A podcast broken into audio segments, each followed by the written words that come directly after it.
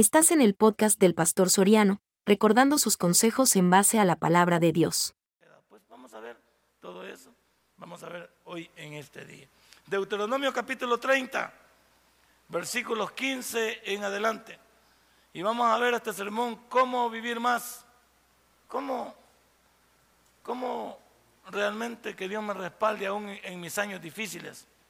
Y yo no estoy diciendo que no vamos a morir. Óigame, señores, todos nos vamos a enfermar de algo. Pero ¿qué le pedimos a Dios? Que sea lo más, pues no, queremos algo golpeado, esos cánceres. Yo he visto gente que, que ya ni con amorfina, dolores insostenibles, quedar postrado en una cama, en una silla de ruedas, eso no es vida. Y por eso yo le pido a usted, tomémonos de la mano de Dios y pedámosle una vejez tranquila, una vejez que no nos asuste, una vejez que no seamos carga por los demás, porque mire, no cualquiera puede cuidar a un enfermo, no cualquiera. Y otro problema, cuidar a un enfermo significa invertir tiempo, y muchos tienen que trabajar para el hogar. Entonces, si, si dejamos de ir a trabajar y cuidamos a nuestros parientes, ¿quién nos va a alimentar? ¿Quién nos va a ayudar? ¿Ya lo pensó todo eso?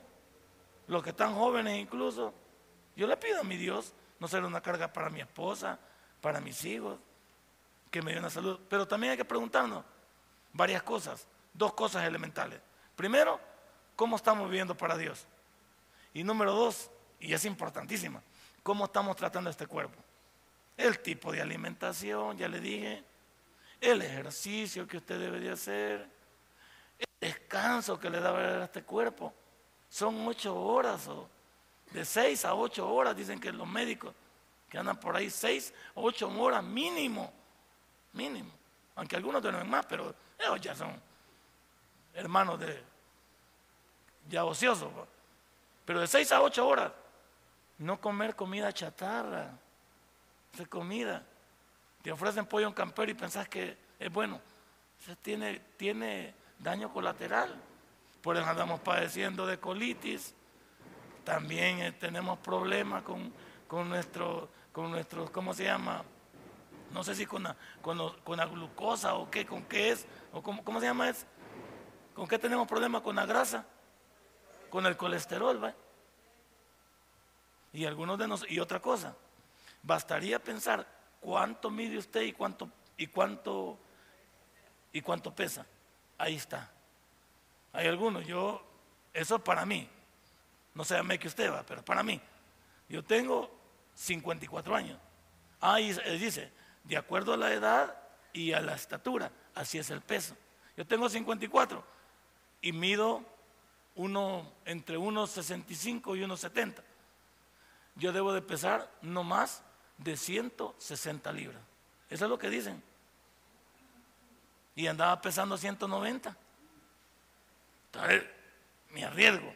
¿Cuánto mide usted y cuánto tiene de edad? Y también, si está pasado, pues ya le, e, e, esos volados que ve estrellitas es un llamado de atención. Volados que ve si le apaga la luz. O sea, eh, o sea, hay que tener cuidado con nosotros mismos. Ahorita yo me veo así porque ando faja, porque me pongo faja también para venir al culto, para que no me note mucho. Pero hay que cuidarnos. Hay que cuidarnos. Es importantísimo. Pero veamos a través del sermón. Deuteronomio 30, 15 al 20.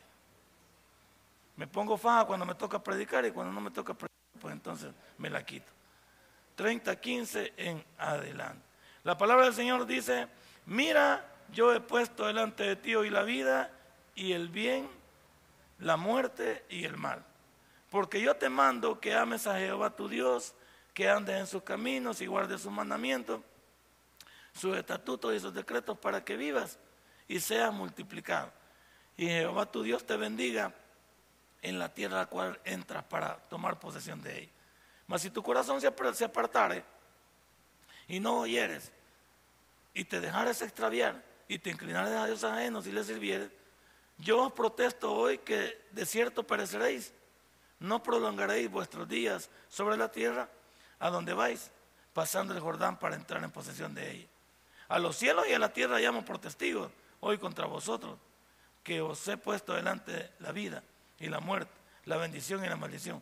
Escoge pues la vida para que vivas tú y tu descendencia, amando a Jehová tu Dios, atendiendo a su voz y siguiéndole a Él, porque Él es vida para ti y prolongación de tus días, a fin de que habites sobre la tierra que oró Jehová tus padres, Abraham, Isaac, Jacob, que le había de dar. Padre, y buen Dios, ayúdanos, ayúdanos Señor a salir adelante en nuestra vida.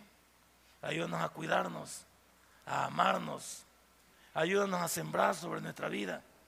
En muchas iglesias esto no se predica, estamos más inclinados a, cuán ricos vamos a ser, cuántas cosas vamos a tener, cuántos viajes. ¿Y de qué sirve todo eso? Si lo llegamos a tener, si terminamos enfermos, si nunca lo podemos disfrutar, si trabajamos para otros, pudiendo haber trabajado para nosotros y aquellos que amamos. En el nombre de Cristo Jesús hemos orado. Amén. Bueno, esta pregunta me nació a mí a la hora de preparar el sermón. Y es una cosa que a veces a estas edades uno se pregunta, ¿no está cansado usted de tantas medicinas? De tantos cócteles que nos dejan, hay veces uno que tome de esta, ¿ya fijado? Tome de esta, tome de esta, y nos echamos hasta tres volados. Y, y va de darle que tomarla en la mañana, que tomarla en la mediodía, que tomarla en la noche, y si hay que conectarse insulina, hay que hacer esto.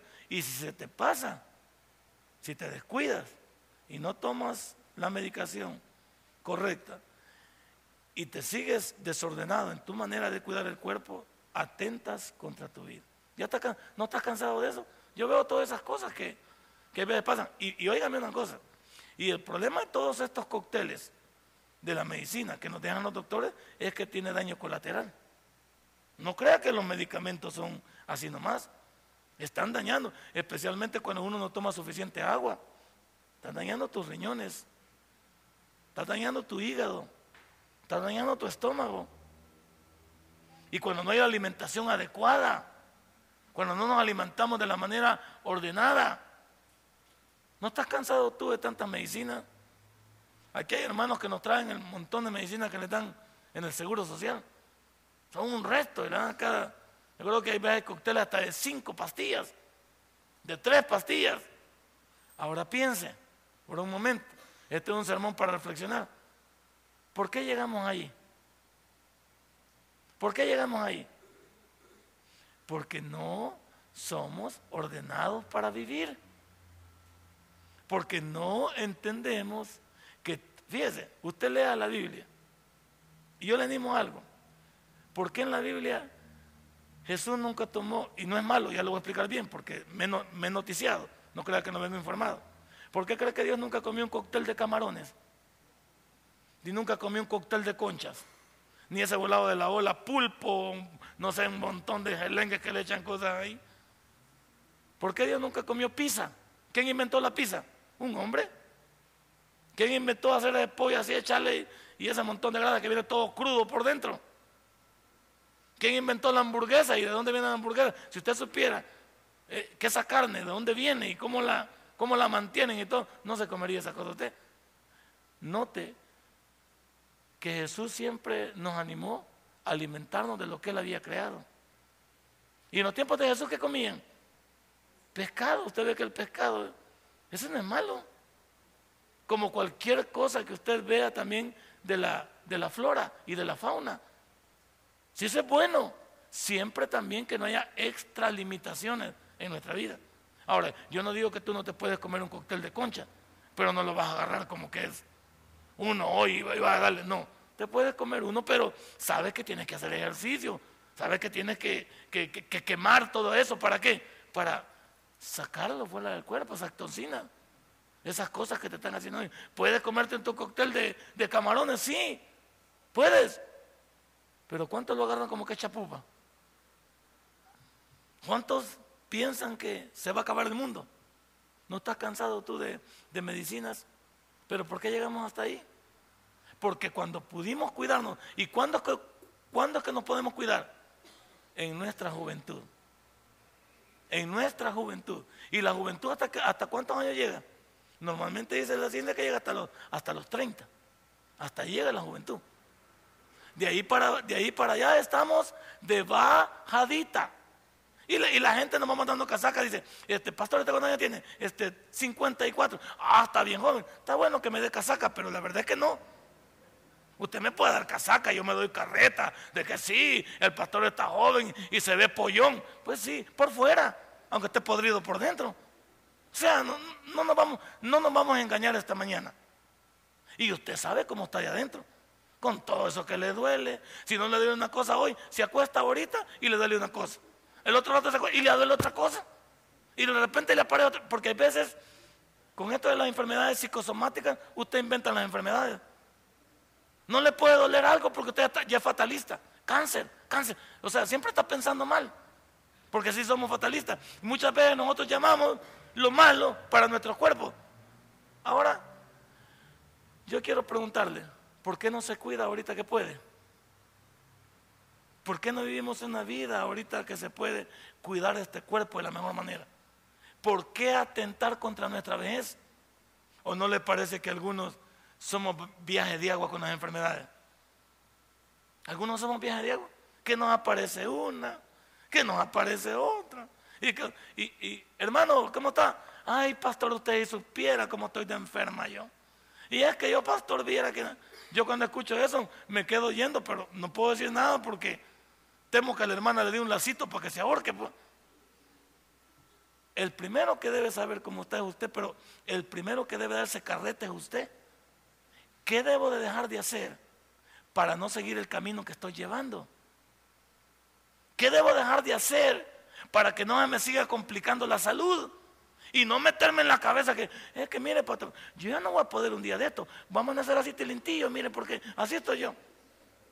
Por favor, estimule su, estimule su vida, estimule su sentido. Esa gente que solo anda contando, que cae. Y estoy aquí por la misericordia de Dios. Pero yo, yo veo que anda caminando. Y el que camina todavía no se ha muerto. El primero que debe hacer carreta en la vida es usted. Si usted no es capaz de estimularse a usted mismo, nadie lo podrá hacer, ni el mejor psicólogo que le para encima. Porque yo, yo veo gente que viene a consejería conmigo y no le cambio el disquete. Pastor, le voy a contar. Y me comienza a contar. Y me comporto como psicólogo, escuchando, escuchando. De ahí me meto, hermano, no, pero no puede ser así, pastor. Entonces le digo, ¿para qué vino esta consejería? Si usted ya tiene la respuesta. Viene aquí y me reniega de todo. Viene aquí le digo yo que, el Señor aquí. Y me dice, no es que no es posible. Y entonces, ¿para qué vino? Usted no es una persona que se deje guiar. No es una persona que se deje estimular. Algunos ya somos viajes de agua. Algunos ya no. Bueno, yo creo que algunos ya llegaron al convencimiento que ya vivieron su tiempo. Yo quizás me voy a morir. Y mire, y si se quiere morir, muérase en realidad, pues. Porque quizás el aire que usted tiene lo necesitan otros para respirarlo. ¿Para qué nos vamos a complicar la vida, pues? Si usted es un gran fatalista. Y hablo con aquellos que se van al extremo. También, pastor, no sé, no sea así de. No, pero le estoy diciendo, como no quiere el lado positivo, lo tengo que reventar del lado, del lado negativo. No, es que pastor, es que, es que yo creo que me voy a morir. ¿Por qué, pues? ¿Por qué pensar así, pues? Y no decimos que tenemos un tremendo Dios, pues. ¿Y por qué algunas veces Dios no actúa? Porque yo tengo que actuar primero. ¿Cómo tengo que actuar primero? Yo soy el arquitecto de mi futuro. Cuidándome, ayudándome, estimulando, sabiendo qué es lo que me... Hay, cosas, hay cosas que usted sabe que ya no las debe hacer y las hace siempre sabe que algo le hace daño dice, no, pero poquito no hace daño. Pero como usted no puede poquito, tal vez usted debe tomar un poquito de algo, un poquito de Coca-Cola, pero como se harta el medio litro. Entonces, ¿cómo vamos a hacer? Y como esa es adicción, pues, te pone ahí el, el, medio frasco y no lo tiene.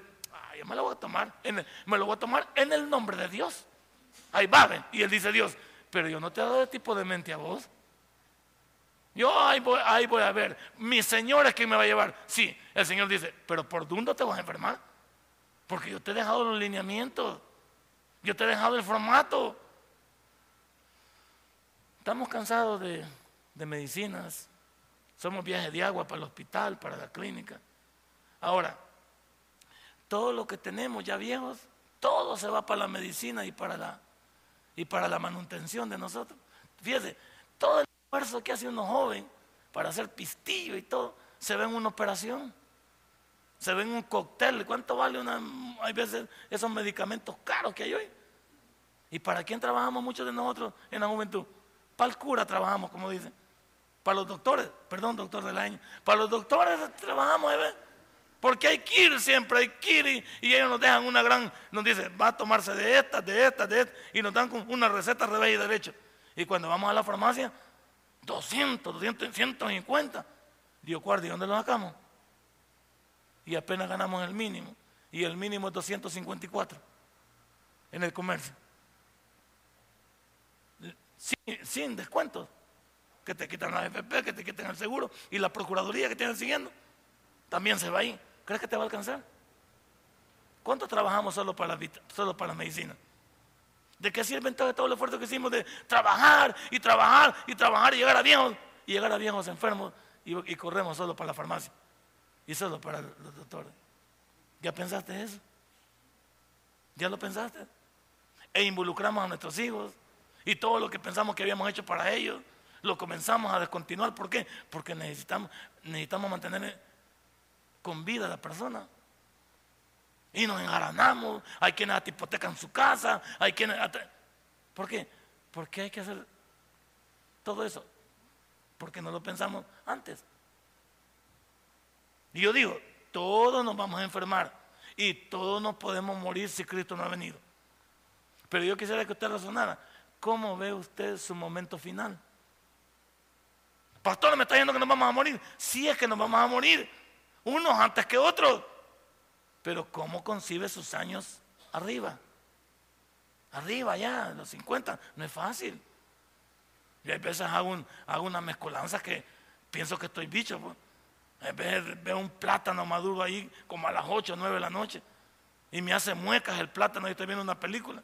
Y acabo de comer y me lo harto crudo a esa hora. Y luego veo unos mamones que están ahí, digo, ay, le voy a dar mamones. Y le doy mamones y plátano y ya comida, imagínense. Y de repente digo, ah, yo creo que hay fresco ahí. Y agarro y me echo un vasal de fresco. Y ya más noche veo que hay unas papitas por ahí y las saco también. ¿Usted cree que voy a dormir? No, hay que me duele de un lado, retorcijón y quiero que alguien me ponga las manos, Señor, las manos. Dice, si es que loco sos vos. Y yo qué culpa tengo de lo que te pasa y lo de todos vos. Vos sabés que ya vas a ir a reposar. Ya te pegaste una gran forrada, pediste esta repetición y haces todo ese combo que haces. ¿Quién es el culpable entonces? ¿Quién es el culpable? Usted sabe que hay cosas que ya no, ya no somos unos bichos. Y hay cosas que no, ya no, ya no se puede. Pero como somos necios, dígale que está a la par, deja de ser necio. ¿eh? Pero dígale, por favor. No, a la niña no se lo diga. Niña, usted dígale a sus padres. Y dígale, cuando ellos le digan, no sean necios, enséñenme pues, dígale así. Sí, o sea, el y mire, y, como ahí dice que es hasta tu descendencia, ¿qué le estamos enseñando a nuestros hijos? Modelos malos de comer y de vivir. Nuestros hijos son desordenados para comer porque nos ven a nosotros. mira hijo, vos no hagas esto. ¿Y vos por qué lo haces? ¿Y vos por qué lo haces? Pues no tenemos esos problemas. Hay algunos que todos lo estamos gastando en la medicina. Todo nuestro ahorro está para, para ir a los hospitales. Ahora, esto, aquí comienza mi sermón a tomar sentido. ¿Por qué no aprende a vivir mejor su vejez? ¿por qué no aprendemos a vivir mejor nuestra vez? Yo tengo como cinco años de estar luchando con esto que le estoy comentando.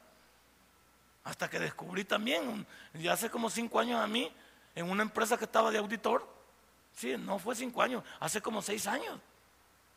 Estaba en la empresa de la auditoría, acabo de salir de una reunión y me quedé en blanco. Y me quedé con un gran miedo, que no me podía parar, una desesperación. Y y no quería ni agarrar el carro pues, para regresarme para mi casa. Y fui a un, a un consultorio médico y me dijeron, es que usted está desordenado, su peso, su colesterol, sus triglicéridos se fueron hacia arriba. Y, si, y mire, me dijo, este es un anticipo, mire que no le agarró en su vehículo, porque le puede venir, me dijo, un suderrame. Le puede venir una, una, una su descomprensión. Así que o baja de peso deja de hartarse lo que está hartando, hace ejercicio o vamos a ir a su funeral. Punto. ¿Pero qué está tomando? Tomaba solo Coca-Cola y no tomaba agua. Tomaba mucho, que me andaba comiendo por todos los lugares, cócteles y pollo campero y pizza. Así estaba yo como que era Buda. Hasta me daba pena ir a las playas, esa, no iba a esas piscinas que dicen, no se puede bañar con, con volado. No me bañaba porque ¿cómo va a enseñar la gran chimbimba? Eso es lo de enseñarle a uno. A mí no me gusta andar enseñando lo mío así. Está bien enseñar lo bueno, pero todo lo deforme, que uno anda, gracias, y lo ven a uno que como que anda ataclado. A, a mí me da pena, fíjate, yo le digo. Y mire que he rebajado y todavía me da pena. Un día de esto le digo a mi hijo, ¿te acordás del domingo? Era domingo deportivo. Y le digo a mi hijo, vení, esta camisa de es que se me ve mal, le digo. Porque se me ve la chimbín vacío, se me ve, se me ve abultado, pues. Se me ve como que soy majoncho, metido en la volada. Que todo, yo le digo a mi hijo, y me dicen, pero papá no te queda tan mal. Pero el problema mío, hijo, es que estoy enfrente de todos. Y yo me pongo de lado, hablo aquí, voy acá. Entonces la gente es bien metida. Ah, perdón, este, la gente es bien, bien estudiosa del pastor. Entonces le digo yo, para no darles que hablar a mis hermanos, me voy a poner otra y me decís cómo me queda. Y me puse otra. Es hasta mejor, papá. Me... Significaba que me veía un poco más pasable. A mí me da pena. Y yo le digo, yo voy a una piscina y estoy con conocido y me voy a quitar la, camisa y me voy a ver con una gran chimbín. Hasta cuando me toman la foto, como sale uno deforme, va. No había la foto con una gran para uno. No sale bien, pues. Eso es una estimulación para uno. Es como la mujer. Yo le digo a mi mujer que se cuide. ¿Por qué? A mí me gusta ver a mi mujer bonita. Yo le digo a mi mujer, no, tú te debes de cuidar. Debe de entender que también a mí me entra todo por los ojos. Entonces, entre mejor yo te vea a vos, también estamos bien. Así que agarrémonos de la mano y nos vamos dando casaca los dos. Y no somos una pareja, pues. Porque yo podía esperar que yo verme bien y ella mal. A mí me interesa que ella se mire bien primero, porque ella me va a pegar el levantón a mí. Se ve en la calle hasta cuñado, me dicen. Está bueno, se no me enojo. No me digo que me digan suegro también. ¿Yo para qué? Eso significa que todavía estamos moldeables. Cuídese, va que parece chiste, pero ¿y cuántos de ustedes no quieren entender que esta es parte fundamental eh, de, nosotros los seres humanos?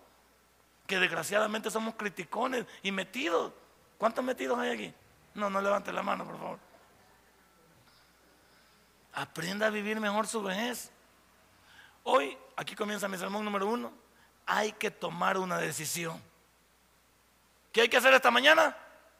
Hay que tomar una. Bueno, y yo dije que los viejos, hay veces estamos este, pasados de libra. Y hay muchachos jóvenes también, niñas que están bien cipotas eh, y bien feas para usted. Perdónenme, niñas o, o cipotos que están aquí. Hay unos que están bien feos, no tan feos, tan feos. Porque si, en la juventud uno es para cuidar, es para dar gracia, pues. Es para aventar rostro. Está bien, uno que ya está todo arrugadito, pues ya está algo. Pero jóvenes, hay ven jóvenes todos descuidados, pasados del libra, otros. No, hombre. Pero todo comienza por la familia. ¿Por qué no toma una decisión hoy? ¿Cuál es la decisión que va a tomar hoy? La número uno. Cuidarse. Cuidémonos cuidarse, quiere vivir más, cuídese. Quiere morir con su pareja, no, no quiere dejarlo viudo, no quiere dejar nada para Carmelo, cuídese. No quiere dejar nada para Carmela, cuídese. Porque estamos muy enojados y muy mal. Cuidémonos. Es integral. Jóvenes, cuídense para sus. Hoy hay jóvenes, qué detrimento. Hoy hay jóvenes con colitis, jóvenes con diabetes. Eso no se veía antes, o se veía antes eso.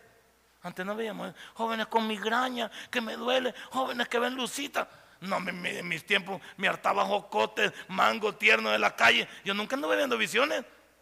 Y mire que yo era un hombre pobre, pues, de pobre. Y en la juventud no está para estar enfermo, está para tirar energía. Y hay un montón de bichos enfermos hoy. Un montón de bichos que solo con un montón de miles y una enfermedades, que padecen de esto, que padecen de lo otro. Pero si en la juventud no puede pasar eso tome una decisión. Y fíjese que el proverbio o el versículo 15 dice eso. Mire lo que dice. ¿No tiene? Mira, yo he puesto delante de ti hoy la vida y, y el bien, la muerte y el mal. Todo está delante de nosotros. Escoja, ¿quiere vivir o quiere morir? Si se quiere morir, ya le dije, nos va a hacer un favor a muchos. Porque su aire lo necesitamos. Pero si se quiere, si se quiere quedar, cuídese. Cuídese. Yo soy una persona convencida de que usted es el arquitecto de su futuro. No haga desorden, por mínimo que le parezca, lo voy a hacer. Si usted sabe que eso le va a ocasionar algo, ya se lo dijeron, no lo haga. ¿Sabe que es malo? No lo haga. Yo ya sé que ahí en mi casa, y estos eran de los primeros, aquí ya no va a haber Coca-Cola. Y si hay Coca-Cola la voy a botar. No me metan Coca-Cola a la que no la quiero, porque si la veo me la tomo. Pues a quien no le va a gustar la Coca-Cola bien helada. Entonces yo lo que hago es botarla. Me la ponen ahí y la boto. Aquí debe haber agua y ni jugos también, esos jugos eh, cítricos, que es lo mismo. Entonces uno trae ya también agua y, hacer refrescos en la casa. ¿Qué, cuesta hacer un buen jugo en la casa? Pero eso no le gustan los bichos. Póngale al cipote un, un vaso de leche y una Coca-Cola. ¿Qué va a agarrar el bicho? Pues la Coca-Cola agarra el bicho. Y hay, algunos de ustedes que buena mañana le zampa Coca-Cola al bicho. Coca-Cola y churros con un desayuno al niño. ¿Con razón en la escuela o lo lleva? Son los ceros. Ya está la masa gris ha dejado ahí el pobre cipote. No tiene nada. Tome una decisión, hombre. Edúquese, cuídese, ámese. Ahí dice, Dios nos ha puesto las cosas ahí. ¿Para qué? Para que usted decida cómo quiere vivir. Yo vengo luchando desde que me convertí. Primero, cuidando mi, vida espiritual. Desde que me convertí, le prometí a Dios que iba a ser fiel con mi esposa, iba a ser fiel con los ministerios, iba a y ahí vamos trabajando. Bendito sea Dios. Pero después que descubrí, hace seis años, descubrí este problema de la enfermedad, dije yo, me voy a cuidar. Y no he vuelto a tener problemas. No he vuelto a tener problemas. Que yo me he cuidado. y, que le cuente mío, soy el que menos me enfermo de la familia. Soy el que menos me enfermo de la familia. Pues yo vivo, con vivo convencido con lo mío. Ahí vele a mi señora, no comas eso, te hace daño. Ah, pero eh, eh, vos no me querés. Ah, pues comételo, pues, está bueno. Así, vos si me dejas viudo, yo ya le voy a dejar a una hermana de todos modos para casarme con ella. O sea, si que me querés dejar viudo, yo ya, ya sé con quién me voy a casar. Entonces no te preocupes. Yo la molesto a mi, a mi esposa. La molesto. Cuídate. Ya te dijeron que eso no. Salgamos a caminar. Ay, es que tengo pereza. Y entonces, pues, tengo que salir a caminar yo solo. Pues. Salgamos a caminar. Un, día hay que salir unos sus, unos sus tres cuadras, caminar sino que desde que llegamos, la gran plata de comida y el Dios de la televisión enfrente. Hasta que nos vamos a acostar como a las 11 de la noche. Ejercicio, vamos, siga. No, que estoy cansado. Ah, pues. Y después cuando estaba bien enferma, yo te dije. En la madrugada está tocándome ahí. Mira que, ah, ah, déjame dormir, porque yo te dije temprano. Porque ahorita yo te dije que no estuviera molestando. Para que no esté molestando hasta esta hora, no. Ya te dije. No vamos a estar, ahorita voy a descansar. ¿Por qué? Porque ya le estamos hablando. Lo estamos diciendo. Pero algunos no toman una decisión. Tome una decisión, cuídese. Ah, es que Dios, mi Dios me va a sanar. Es que Dios quiere tenernos bien. Lo que queremos estar mal somos nosotros. No me diga a mí, nadie que usted que está aquí, que Dios así nos tiene. Así nos tienen nuestras decisiones. Si nos cuidamos, Dios dice, hey, este, este, es inteligente, mira. Este es inteligente, este no es bruto. Inteligente porque se cuida. Y cuando me pide algo, pues como está dentro de mi voluntad, pues yo lo voy a ropar. ¿Por qué? Porque Él viene haciendo un esfuerzo. Él viene ayudándose. Voy a sacar la campanita. Algunos dormidos están con la diabetes por, por esa diabetes y por esa falta de cosas. Es que se duerme aquí en los cultos. El que se duerme está débil. El que se duerme está enfermo. Y por eso le digo yo, todos esos que se duermen deben de cuidarse. Ya se los tengo que decir hoy porque el culto me lo permite. Todos esos que, están, que se vienen a dormir están enfermos. Si esta hora está durmiendo, si a, qué hora? Si a las 5 de la mañana se levanta uno a las 6, pues. Si son las 8, las, las 9 y cuarto son. No, usted está enfermo. Y el culto lo permite para decírselo. Cuídese, hombre. Cuídese. A le falta vitamina o le falta a usted cuidarse. ¿Tiene alguna cosa lo está afectando? Sí. Usted de aquellos que no se puede sentar porque duerme rapidito. Algo está pasando. Algo está pasando. Hasta la cartera va a perder ahí.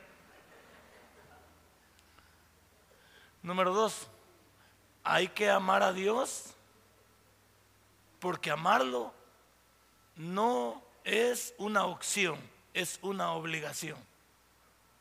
Amar a Dios no es una opción, es una obligación. Estamos comprometidos con Él. ¿Por qué? Porque Él nos amó primero. Y en la medida que Él quiere no ser una opción, sino que nosotros le tomamos en cuenta a Él, nuestra vida está más segura en Él. Miren el versículo 16. Dice, porque yo te mando hoy, yo te aconsejo, yo te digo que ames a Jehová tu Dios, que andes en sus caminos y guardes sus mandamientos, sus estatutos y sus decretos para que vivas y sea multiplicado y Jehová tu Dios te bendiga en la tierra que vas a entrar. Entonces, pues, cosa. Muchos de ustedes, como no leen la Biblia, hay un libro en específico para cuidarnos. ¿Cuál es el libro en específico para cuidarnos? No. ¿Mande? Levítico, ahí está. Ahí en Levítico está la manera en que yo debo de cuidarme. En todo, en lo moral, en lo espiritual, en lo humano. Ahí está. Levítico es un libro fuera de los otros cuatro libros. Génesis es el inicio, Éxodo es la liberación o la salida, y de ahí se altera hasta Levítico. No lo tocamos. Salta números. Números y Deuteronomio son un solo libro. Éxodo narra un, año y medio del, del, trajinar por el desierto y Número narra 38 años y medio para hacer los 40 años. Levítico queda en medio. Porque Levítico es, habla acerca de la tribu de Leví, los levitas, los que cuidaban el templo. Con ellos comenzó Dios a educarlos, para que ellos educaran al pueblo. Las leyes de cómo vivir y lo que no se debe hacer en la vida moral y en la vida humana está en el libro de Levítico. Y nadie lo ha leído. Es un libro aburrido, pero ahí dice, no comerás de esta carne, dice, carne roja. Sabemos que la carne roja es mala. Y especialmente cuando a usted le gusta comerla a término medio, la está comiendo casi cruda. Cuando la abre no la ve que está todavía jugosa. Y usted, qué rica. Dice usted, ah, pues sí, si rica es. Después te quiero ver. Y algunos tienen el problema de que dejan salir la enfermedad de la gota o qué, ¿cómo se llama? Ácido búrico, ¿va? Esos que padejan de repente que no los pueden tocar y la sensibilidad se pierde. Ácido búrico. ¿Va? ¿Querés más masa, periquito? Algunos que están muy enfermos y nadie le gusta lidiar con un enfermo. Si se puede cuidar. Entonces, ahí está el libro de Levítico para, y Dios dice, si tú me amas, ahora, si yo amo a Dios, ahí dice, voy a guardar sus estatutos. Ahí me está hablando, lee el libro que te he dejado. Lee las, indicaciones que te he dejado.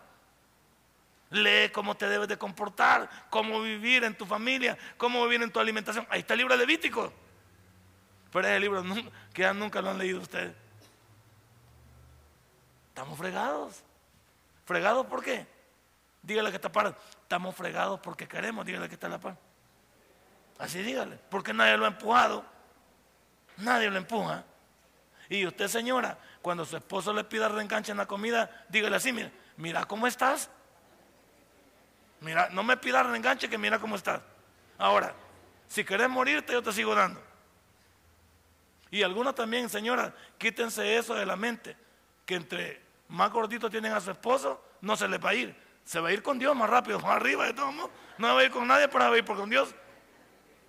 Si es que cuídenlo, cuídenlo, porque nosotros los hombres somos abusivos. Y las mujeres siempre se cuidan porque las mujeres son románticas, son más, son más. Yo las mujeres siempre me da. No hay mucha mujer timbona, fíjate.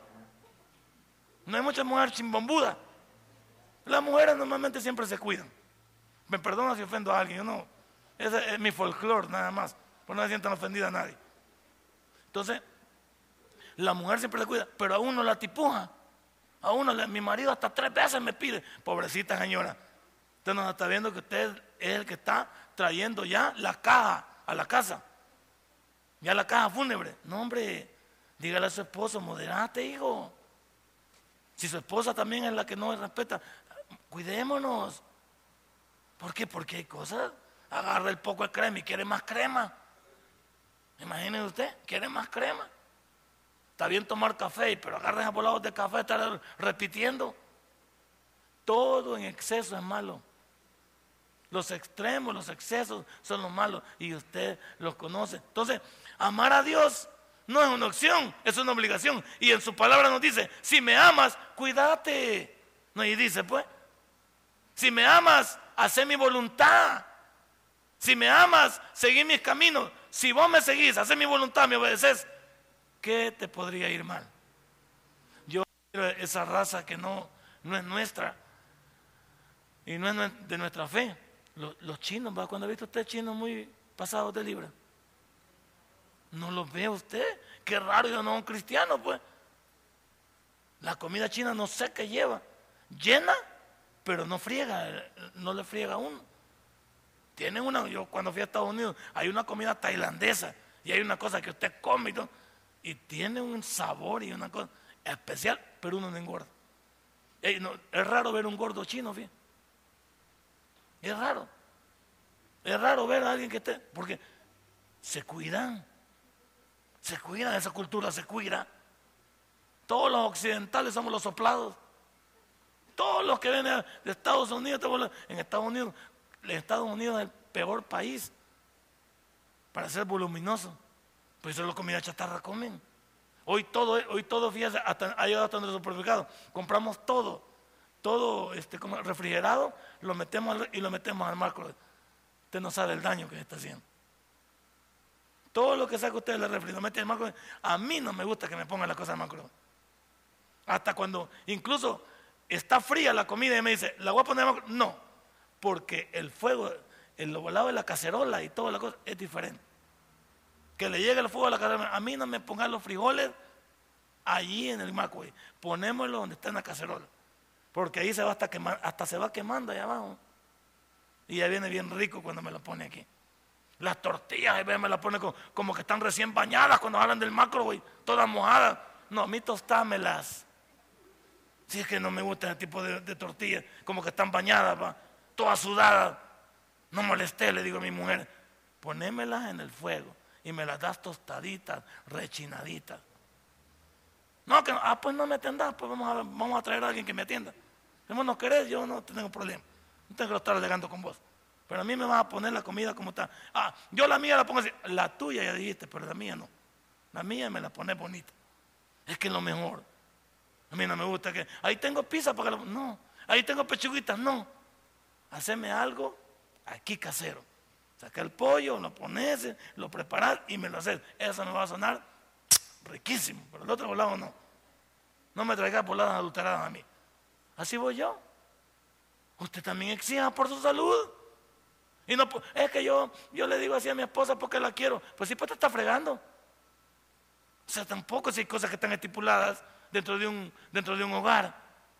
Y lo que es bueno, nunca será malo. Por último, cuidado con su corazón porque ahí está su problema. ¿Por qué digo eso? Porque nosotros somos muy sentimentalistas. No, hombre, si no me va a hacer daño. No, hombre, si una, una no es ninguna, hombre. No, hombre, si no. Y vos querés hacer caso al doctor relajeño. Si él me, nos da mentiras para que sigamos yendo donde él. Siempre nos inventamos carajadas aquí en la cabeza, ¿no es cierto? No, hombre, que. Y además, quien dice, solo Dios sabe cuándo nos vamos a morir. Esa gente muy sentimentalista. No, hombre, obedezcamos. Si las cosas que son no se pueden cambiar. Entonces yo creo que el problema está en nuestro corazón. ¿Por qué? Porque es como los negocios. Si usted tiene un negocio y ve un montón de gente a la cual le puede ayudar, el corazón dice, dales. Pero la mente dice, ¿y la ganancia que tenemos que sacar y para comer? No podemos regalar todo lo que tenemos. Yo no puedo regalar todo en la calle y no llevar nada para mi casa. Soy candil de la calle, cura de mi casa. El sentimentalismo me dice, ayudarle. Pero mi, mi mente me dice, ayudarle primero a tu familia. Si sobra algo, entonces le damos a los demás. Pero no te desconectes primero a entregar para afuera si en, tu casa no dejas nada. Entonces, los negocios, está dicho, no se manejan con el corazón.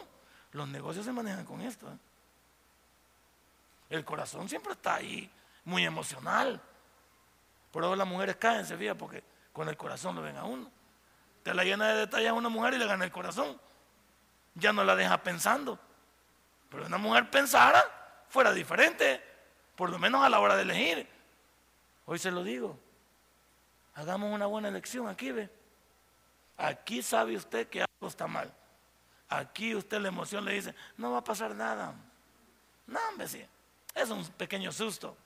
No le hagamos. Mi hermana Morena me decía, eh, el día y día que me habló, me descuidé, pastor. Estoy mal desde el martes y no le puse atención al dolor. Dicen por ahí, mandan todavía, cuando usted sienta un, dolor extraño, debe de, preguntarse qué es. No lo tome a la ligera porque puede ser un anuncio del cuerpo que le está tirando un adelanto que algo raro va a pasar. Cuando me llevaron al hospital, el médico dijo, me dio derrame. Y ni sentí. Hay un muchacho que se congregaba aquí con nosotros, un poco voluminoso, de repente le disparó la presión y no halló por dónde salir el problema. Le salió por el ojo, perdió su ojo. El bombazo le salió por el ojo. Es que no todos los derrames y todas las situaciones son lo mismo. Algunos buscan por aquí, otros se vienen por su cuerpo, otros vienen por su... un montón de cosas. Cuídese. Siempre que algo le llame la atención en su cuerpo, son anuncios que algo está raro. Hay que parar y consultar. Y lo malo que tenemos muchos de nosotros es que siempre lo vamos dejando, va. No, yo ahí la llevo. No, no, no, no, no. Hay algunos de nosotros que prevenir es mejor que. Denle un fuerte aplauso a nuestro Dios. Padre y buen Dios, te doy gracias en esta mañana. Hemos hablado de un tema que nos ha involucrado a todos. Si este mensaje ha impactado tu vida, puedes visitarnos y también puedes buscarnos en Facebook como Tabernáculo Ciudad Merliot. Sigue con nosotros con el siguiente podcast.